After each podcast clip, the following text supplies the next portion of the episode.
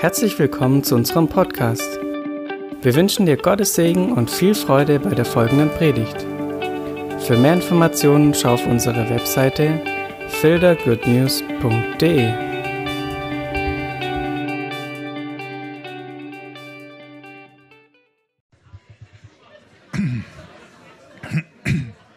Ja, guten Morgen.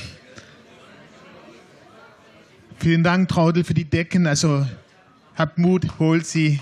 Ja.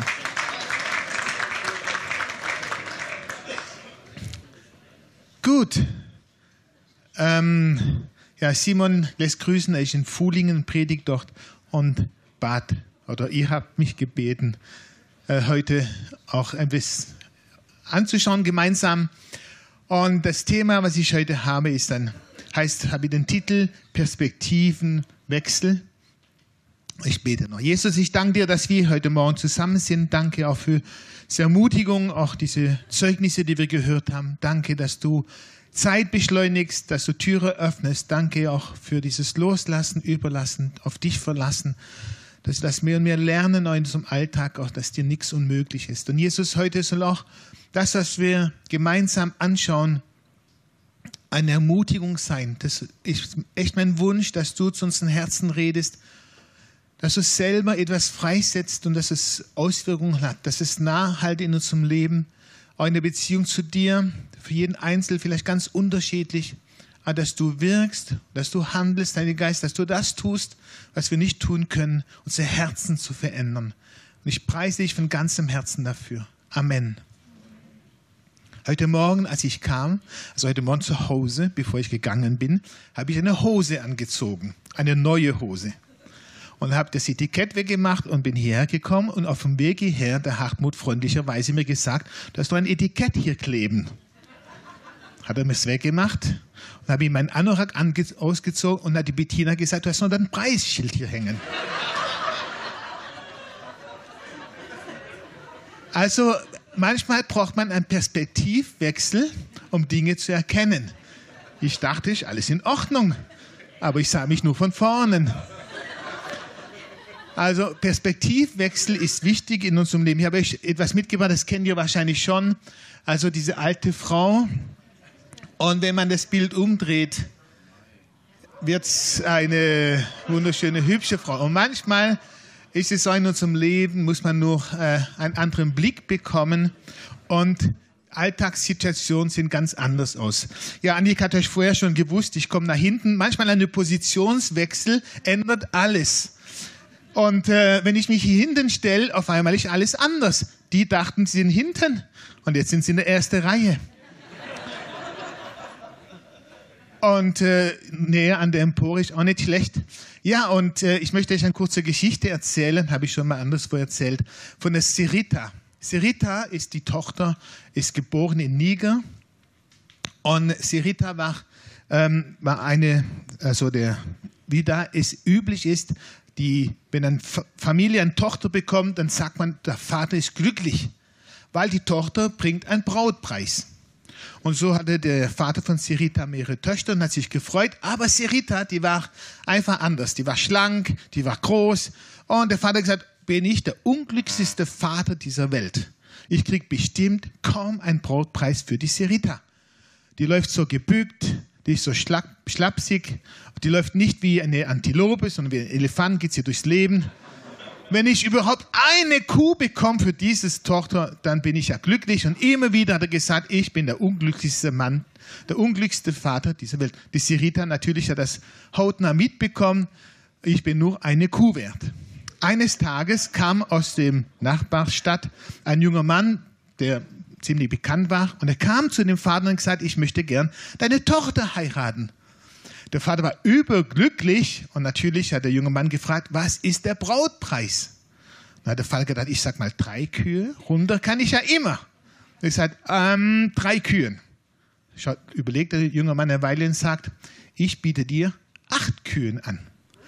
Oh, sofort, klar, einverstanden, kann ich es sofort mitnehmen. Alles klar, kein Thema, wird nicht mehr verhandelt voll einverstanden. Der Vater war überglücklich. Das hat er nie erwartet. Monate vergingen, da kam eine Delegation von diesem Dorf in die Nachbarstadt zu diesem und sind dann zu diesem jungen Mann und haben gesagt, du bist doch so ein kluger junger Mann. Du bist so ein Geschäftsmann. Wie konnte ich dich nur so übers Ohr hauen lassen? Der junge Mann hat gar nichts gesagt. Die Tür ging auf, kam eine elegante, hübsche, dynamische, aufrechtgehende junge Frau rein, hat die ganze Leute bedient. Die waren völlig verblüfft. Die erkannten die Sirita gar nicht mehr. So eine hübsche, so eine aufrechtgehende junge Frau. Ich sagte, was hast du gemacht? Ich sagte, sie weiß, dass sie acht Kühe wert ist. Eine ganz andere Perspektive.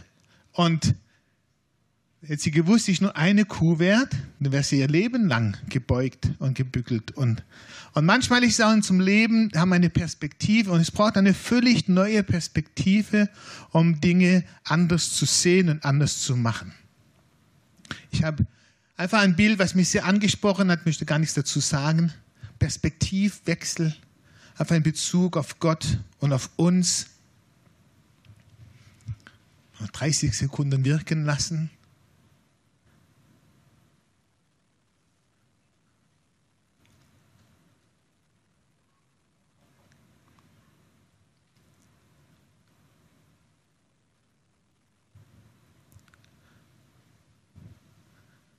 Ein Perspektivwechsel. Ich möchte mit euch eine Geschichte aus der Bibel anschauen, wo ein Mann auch etwas erlebt hat an, ja, an Perspektivwechsel. Ähm, in 1 Samuel in Kapitel 7, die Verse 1 und folgende, zuerst 1 bis 5 und dann die folgende. Und äh, Komm, Sarah, du kannst es auch lesen, oder? Kannst du und es geschah, als der König in seinem Haus wohnte und der Herr ihm Ruhe gegeben hatte vor allen seinen Feinden ringsumher. Da sprach der König zu dem Propheten Nathan: Siehe doch, ich wohne in einem Haus aus Zedernholz, aber die Lade Gottes wohnt unter Teppichen. Und Nathan sprach zum König: Geh hin und tue alles, was dir am Herzen liegt, denn der Herr ist mit dir. Aber es geschah in derselben Nacht, da erging das Wort des Herrn an Nathan so. Geh hin und rede zu meinem Knecht, zu David. So spricht der Herr. Solltest du mir ein Haus bauen, dass ich darin wohne? Ja, es geht um David, habt ihr, kennt ihr bestimmt, ja, oder erkannt, 1 Samuel. Anfang des Buches geht es um Leben von David. Und David hatte diesen Wunsch, ein Haus für Gott zu bauen. Es war jetzt er hatte sein eigenes Palast fertig. Er war etabliert als König über ganz Israel, nicht mehr nur über Judäa. Er war an den Punkt gekommen, wo man sagen kann, er hat alles erreicht, was er sich vorgenommen hat. Und da erwuchs der Wunsch, ich will Gott ein Haus bauen, also ein Tempel. Ich will ihm jetzt was zurückgeben, was er mir gegeben hat. Und dann geht es weiter, überspringen ein paar Verse. So spricht nun zu meinem Knecht David, so spricht der Herr der Herrscharen. Ich habe dich von der Weide hinter den Schafen weggenommen, damit du Fürst würdest über mein Volk, über Israel. Und ich bin überall mit dir gewesen, wohin du gegangen bist, und habe alle deine Feinde von dir ausgerottet und dir einen großen Namen gemacht, gleich dem Namen der Gewaltigen auf Erden. Und ich werde für mein Volk Israel einen Ort bereiten und werde es einpflanzen, dass es dort bleiben und nicht mehr beunruhigt werden soll. Und die Söhne der Bosheit sollen es nicht mehr bedrängen wie zuvor, seit der Zeit, als ich Richter über mein Volk Israel eingesetzt habe. Und ich habe dir vor allen deinen Feinden Ruhe verschafft. So verkündigt dir nun der Herr. Ich finde das der Hammer. Gott zählt einfach auf, was er für David getan hat. Ich habe dich einfach von den Schafen weggenommen. Du warst der jüngsten von acht Kindern. Du warst sowieso den, den man gar nicht gedacht hat, der überhaupt König werden kann.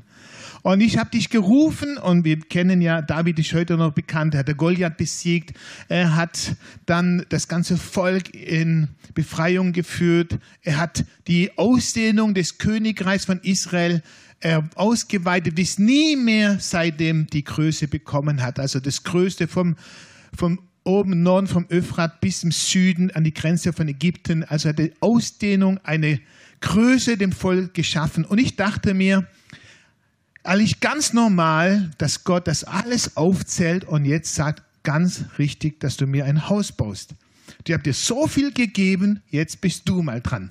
Das hätte ich gemacht. Ich weiß nicht, was du gedacht hättest, aber wenn du so viel bekommst, denkst du einfach an deine Söhne, hast so viel investiert, jetzt kann ja mal was zurückfließen. Also irgendwann mal. Aber was sagt Gott? Er sagt, ich verkündige dir, dass der Herr dir ein Haus bauen wird. Das finde ich der Hammer. Er zählt alle Segnungen auf und sagt, hey, aber ich sage dir, du wirst kein Haus mir bauen, sondern ich werde dir noch ein Haus bauen. Ich mache noch was obendrauf. Nochmal das Gleiche. David sagt, ich baue dir ein Haus. Hey Gott, ich mache das für dich. Und Gott dreht das Ganze um und sagt, ich baue dir ein Haus. Das finde ich der Hammer. Das finde ich der Hammer, dass Gott das Ganze umdreht und nicht ich, hey, du machst was für mich, ey, ist auch richtig, dass du was für mich machst. Nein, nein, nein. Ich gebe dir noch viel mehr obendrauf, viel mehr. Wir wissen, dass David das Haus nicht gebaut hat, sondern sein Sohn David hat alles vorbereitet. Der Tempel kennt ihr ja, oder vielleicht auch nicht, aber er hat den Tempel bauen lassen. Der hat die Pläne gemacht, hat die Steine vorbereitet, das Gold vorbereitet, alles, damit Salomo es bauen kann. Sein Haus, was er gebaut hat, hat 400 Jahre überlebt und dann wurde es komplett abgerissen. In diesen 400 Jahren wurde es oft entweiht. Ganz oft. Manasseh war der höchste, also der, der meisten missbraucht hat das Haus. Der hat Götzen reingebracht, der hat Opfer gebracht, seine Kinder geopfert. Also genau das Gegenteil von dem, was David wollte. Aber Gottes Haus, was Gott David versprochen hat, das hat er treu durchgehalten und durchgezogen. Wenn ihr die Bücher liest, 1 Samuel, also besonders dann 1. Könige, 2. Könige oder die Chroniker, da steht ganz oft, ich werde die Königsherrschaft nicht zurücknehmen, weil ich es eben David versprochen habe. Zum Beispiel 100 Jahre später, als Joram äh, König wurde und so gegen Gott gehandelt hat, sagt Gott, ähm, ich werde das Königshaus David nicht vernichten, weil ich mich an den Bund halte, den ich David, meinem Knecht, versprochen habe. Das ist der Hammer. Gottes Versprechung hat er gehalten. Als Manasseh kam, Manasseh ja so schrecklichen König war, hat Gott seinen Bund nicht gebrochen. Das Volk, also das Königreich Judäa, hat sich ja getrennt von Israel nach dem Salomo. Der hatte eine einzige Dynastie, die ganze Nachfolge von David. Israel, der viel kürzer, hatte neun Dynastien in der gleichen Zeit. Gott hat sein Wort gehalten und natürlich in Erfüllung gebracht durch Jesus, der ewige König, der Sohn Davids. Wahnsinn! Stell dir mal vor, Jesus wird der Sohn von Christian. Wäre nicht schlecht, oder? Okay, es wird nicht passieren, keine Sorgen. Aber mir vorstellen, was es bedeutet. Für die Ewigkeit heißt Jesus der Sohn, der Nachkommen von David. Was für eine Verheißung, was für ein Geschenk, was für eine Ehre, was Gott David gegeben hat. Und dieser Perspektivwechsel, was da David erlebt hat, ich will was tun. Und Gott dreht das Ganze um und sagt, nein, ich werde für dich was tun. Obwohl ich dir schon viel gegeben habe, gebe ich dir noch viel mehr.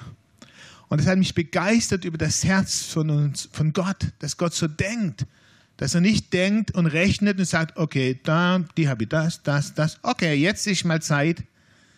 Hey, komm, jetzt bist du mal dran, dass du mir was zurückgibst, sondern immer wieder was drauf, immer wieder mehr immer noch größer, noch weiter, noch zuverlässiger, noch treuer. Im August 2018 in Südindien gab es die Jahrzehnte Überschwemmungen, die ganze Landstriche überschwemmt hat. Und äh, ganze Gegenden wurden unter Wasser gestellt. In, Im Bundesland Kerala habe ich es noch geschaut, ja. Fast eine Million Menschen wurden betroffen, waren obdachlos und da gab es einen Christ, der auch, sein Haus war völlig unter Wasser, er saß auf dem Dach und er saß den ganzen Tag auf dem Dach und hat erwartet, dass man ihn rettet. Und als er dann gerettet, gerettet, gerettet, gerettet wurde, hat er, er war ein Künstler und hat abends sich hingesetzt und hat ein Bild gemalt. Und das Bild wurde mir dann mal zugeschickt. Das ist einfach das Bild von Jesus, der vom Wasser steht und durchs Wasser greift.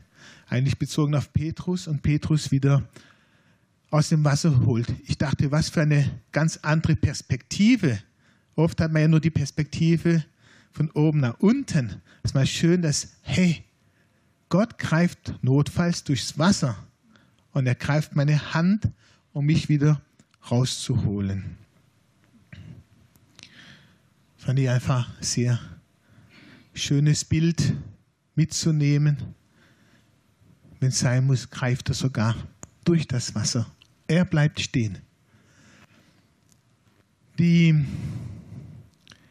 größte Perspektivwechsel, was ein Mensch erleben kann, ist natürlich, wenn sein Blick über Gott verändert wird. Entweder wenn er anfängt, Gott zu entdecken, zu erkennen, das ist das Schönste, was man erleben kann. Wenn du merkst, es gibt auf einmal entdeckt jemand oder erkennt Gott, er entdeckt ihn. Wow, das finde ich sind die Highlights des Lebens. Auch in seinem, also wenn ich merke, jemand ist offen für Gott und hat die Chance, ihm ein bisschen ihn näher zu bringen, finde ich das Schönste, was einem passieren kann. Vor zwei Wochen wurde meine Mutter 80 und ich habe gesagt, okay, ich fahre nach Frankreich, gehe mit ihr sie, sie, besuchen. Und ich dachte, es lohnt sich ja, ähm, die Fahrt nicht allein zu machen, sondern die Chance zu nutzen über Blablacar. Ja? Blablacar ist Mitfahrgelegenheit und habe da Anzeige aufgegeben und dann habe ich eine junge Frau sich gemeldet und gesagt, hey, kann ich mich mitnehmen? Habe ich gemacht, das war eine Türkin, kam aus Berlin und habe sie dann mitgenommen nach Baden-Baden. Und äh, wir waren vom Flughafen, habe sie abgeholt. Wir waren noch nicht mal auf der Autobahn, waren wir schon beim Thema.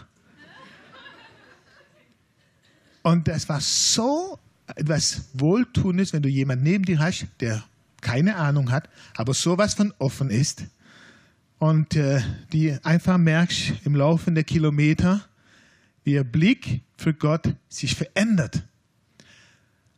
Am Schluss dürfte ich noch, er hat gesagt, darf ich für dich beten? Er hat gesagt, ja klar. Und ich habe gesagt, hey, ich bin, ist so, war völlig aus dem Häusle. hey, das ist echt super. Perspektivwechsel, wir sind immer noch in Kontakt. Äh, dass ich Zeugnis geschickt habe und so. Jetzt bin ich gespannt. Eine Weile sich nicht mehr gemeldet. Jetzt hoffe ich, dass sie immer noch sich meldet. Aber das ist der Hammer. Das ist das Schönste und das möchte ich uns ermutigen, dass wir das nicht vergessen. Das Schönste, was passieren kann, wenn jemand helfen oder anleiten dürfen, eine andere Perspektive über Gott zu bekommen, besonders wenn nicht vorher kennt. Das ist das, einfach das Highlights des Lebens. Aber ich bin auch glaube, dass auch Gott sich freut, wenn unser Blick, auch wenn wir ihn schon lange kennen, ihm gegenüber sich verändert. Und, unsere, und vielleicht wir Dinge gedacht haben und unsere Sicht über ihn anders wird. Wenn er auf einmal Dinge erkennen über ihn, obwohl wir überzeugt waren von einer Eigenschaft, einer Haltung, ein Vorgehen uns gegenüber und auf einmal wir neu entdecken. Ich habe vor ein paar Jahren nach meiner Bekehrung etwas erkannt. Und ich habe erkannt, dass Gott fordert von uns nichts, was uns nicht zuvor gegeben hat. Und ich habe angefangen, meine Bibel auf der Rückseite immer was hinzuschreiben, wenn ich gemerkt habe und entdeckt habe in dem Bibellesen, wow, das hast du mir ja auch vorher gegeben, bevor du es von mir forderst. Ich bin bald bei Punkt 39. So viel, dass es noch weitergeht. 39 Sachen, die ich entdeckt habe, dass Gott uns immer vorher gibt, bevor es von uns erwartet. Gott liebt uns, bevor wir ihn lieben können. Das finde ich der Hammer. Wir sagen, hey, ich will dich lieben und Gott sagt, ja, es ist, ich freue mich sehr, aber ich habe dich noch viel mehr lieb und ich habe dich zuerst geliebt. Egal was du machst, er hat uns zuerst geliebt. Und nicht ich verdiene seine Liebe durch das, was ich mache, sondern meine Liebe ist nur eine Antwort auf seine Liebe, die schon lange vorher da war. Gott hat uns geliebt, bevor wir Halleluja sagen konnten. Ist das gut? Bevor du irgendwas machen konntest für ich, hat er dich schon geliebt. Das finde ich der Hammer. Der Hammer ist, Gott hat mich geliebt, bevor meine Eltern sich entscheiden konnten, ob sie mich lieben oder nicht. Also bevor unsere Eltern sich entscheiden konnten, uns abzulehnen oder nicht, hat Gott uns schon geliebt. Hat er schon Ja zu uns gesagt. Was für eine Hammer-Ausgangslage. Also das Erste, was dir in deinem Leben begegnet ist, ist Liebe. Alles andere kam danach. Ablehnung, Probleme, Herausforderungen. Aber das Erste, das allererste ist Liebe. Gott sagt ja. Gott hat die Werke, die wir tun, schon vorher vorbereitet. Das heißt, dass das, was ich für ihn tun kann, hat er schon für mich vorher vorbereitet. Ich gehe nur in dem, was er schon vorbereitet hat. Ich muss mich ja gar nicht durch meine Werke irgendwo etwas erreichen, sondern er hat es vorbereitet und ich wandle in diese Werke, die er schon vorbereitet hat. Ah, ganz andere Perspektive. Meine Werke sind nicht die Leistung, die ich bringe, damit ich das erreiche, was Gott vielleicht für mich vorbereitet. Nein, er hat es vorbereitet und ich wandle darin. Und das Gute ist, der Willen, es zu tun, hat er auch schon gegeben. Er hat nicht nur die Werke vorbereitet, sondern auch noch das, der Willen, damit ich es tun kann. Ich finde das umwerfend. Vielleicht euch werft es nicht so um, aber ich finde das umwerfend. Ich muss es nicht selber produzieren und der Willen, es zu tun, muss ich auch nicht mal selber das selber erfinden. Das hat Gott schon da. Ich, ich kann es ergreifen, ich kann es tun im Bewusstsein, es ist von ihm schon da.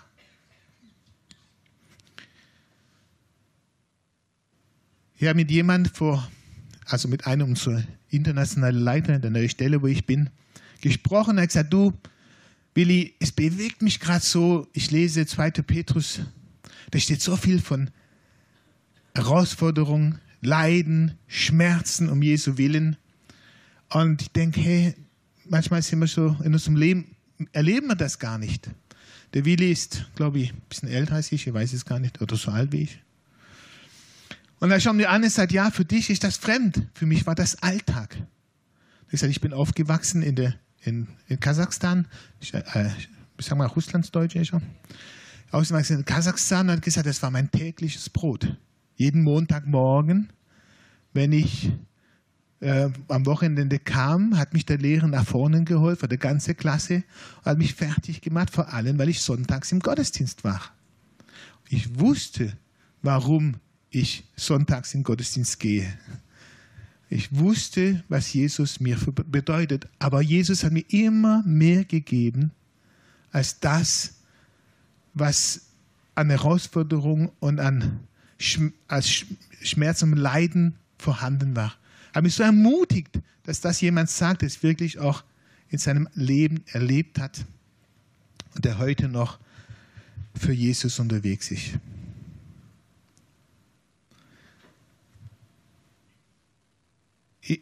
manchmal, ich, ich denke nur an die Familie von der Sonja, wo wir jetzt heute gehört haben, für sie ist der Schmerz sehr groß. Aber es ist schön zu wissen, dass Gott auch da helfen kann, weil er selbst erlebt hat. Auch da wird er nichts etwas auferlegen, was er selbst nicht an Schmerz und an Leid selbst erlebt hat. Er weiß, was es heißt, auch wenn Kinder nicht mehr da sind oder wenn sie andere Wege gehen. Er hat Adam und Eva geschaffen. Er war der Vater. Die waren ohne Vorbelastung, ja?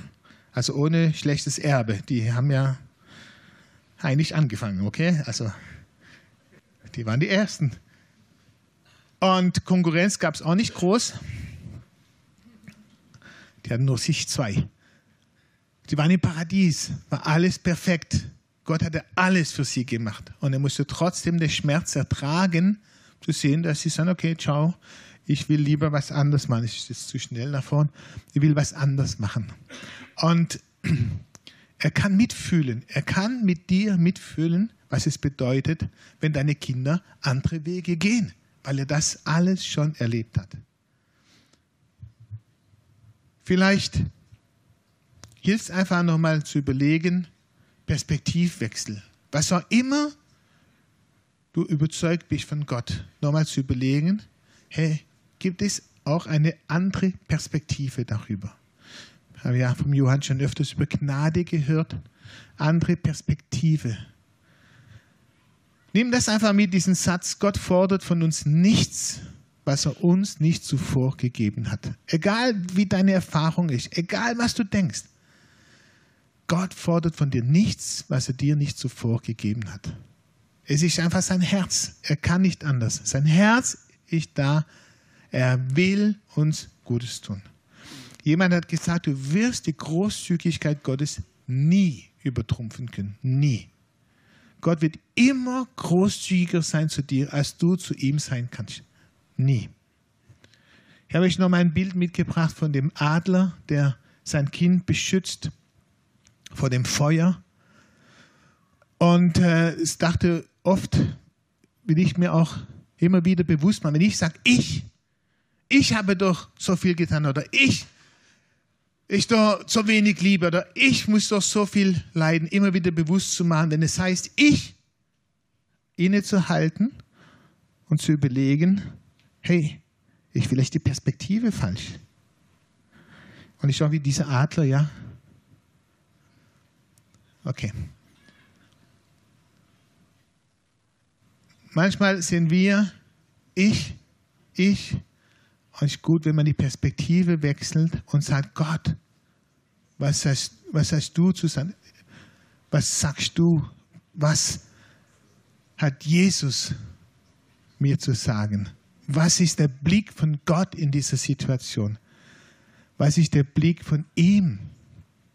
Auch in Momente der Herausforderung, Momente des Schmerzen, wieder zurück, einen Schritt zurück und sagen, Gott, was sagst du in dieser Situation? Was ist dein, dein Blick? Was ist deine Perspektive? Ich glaube, die Botschaft ist angekommen. Ja, heute ist ja der erste Advent. Ich habe euch was mitgebracht. Advent heißt warten. Nein, die Wahrheit ist, dass der Advent nur laut und schrill ist. Ich glaube nicht, dass ich, in diesen Wochen zur Ruhe kommen kann, dass ich den Weg nach innen finde, dass ich mich ausrichten kann auf das, was kommt. Es ist doch so, dass die Zeit rast. Ich weigere mich zu glauben, dass etwas Größeres in meine Welt hineinscheint. Dass ich mit anderen Augen sehen kann. Es ist doch klar, dass Gott fehlt. Ich kann unmöglich glauben. Nichts wird sich verändern. Es wäre gelogen, würde ich sagen, Gott kommt auf die Erde. Von Iris Mack kennt ihr vielleicht. Iris Mack hat das Ding Perspektivwechsel genannt. Und Jochen, du kannst andersrum lesen, von unten nach oben. Gott kommt auf die Erde. Es wäre gelogen, würde ich sagen. Nichts wird sich verändern. Ich kann unmöglich glauben, dass Gott fehlt. Es ist doch ganz klar, dass ich mit anderen Augen sehen kann, dass etwas Größeres in meine Welt hineinscheint. Ich weigere mich zu glauben, dass die Zeit rast.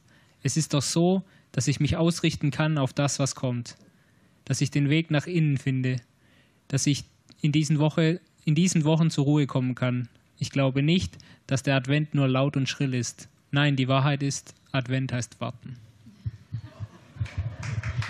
Okay.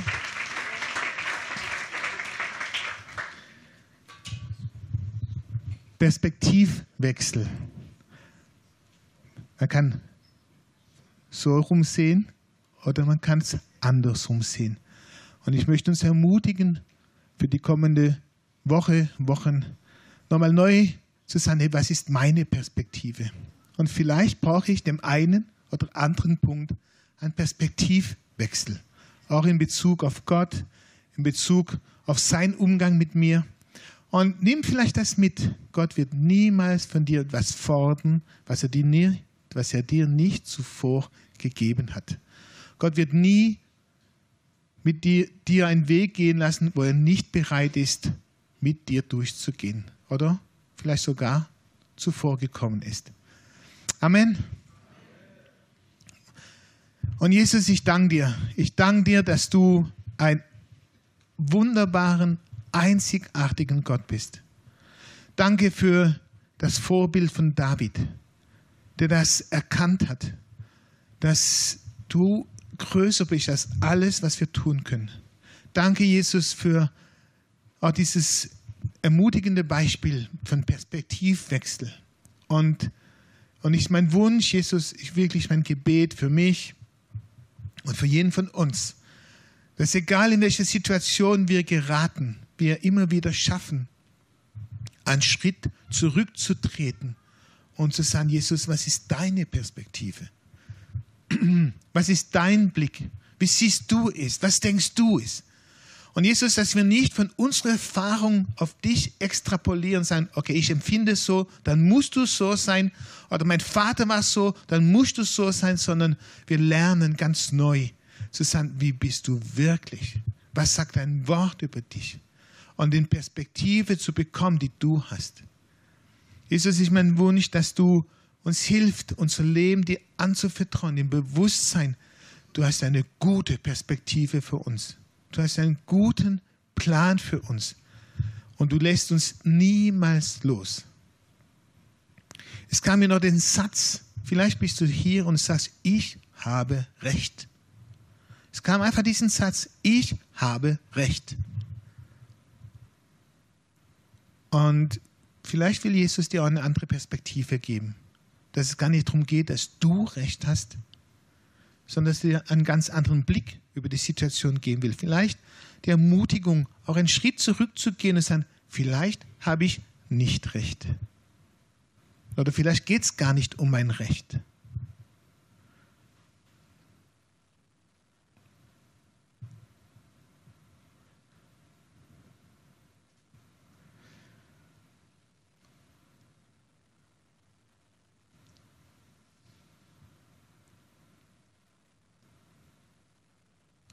Und Jesus, so bitte ich dich, dass diese Adventszeit, diese Weihnachtszeit uns ganz neu wieder bewusst macht. Nicht wir sind zu dir gekommen, sondern du bist zu uns gekommen. Amen. Vielen Dank, Christian. Richtig cool.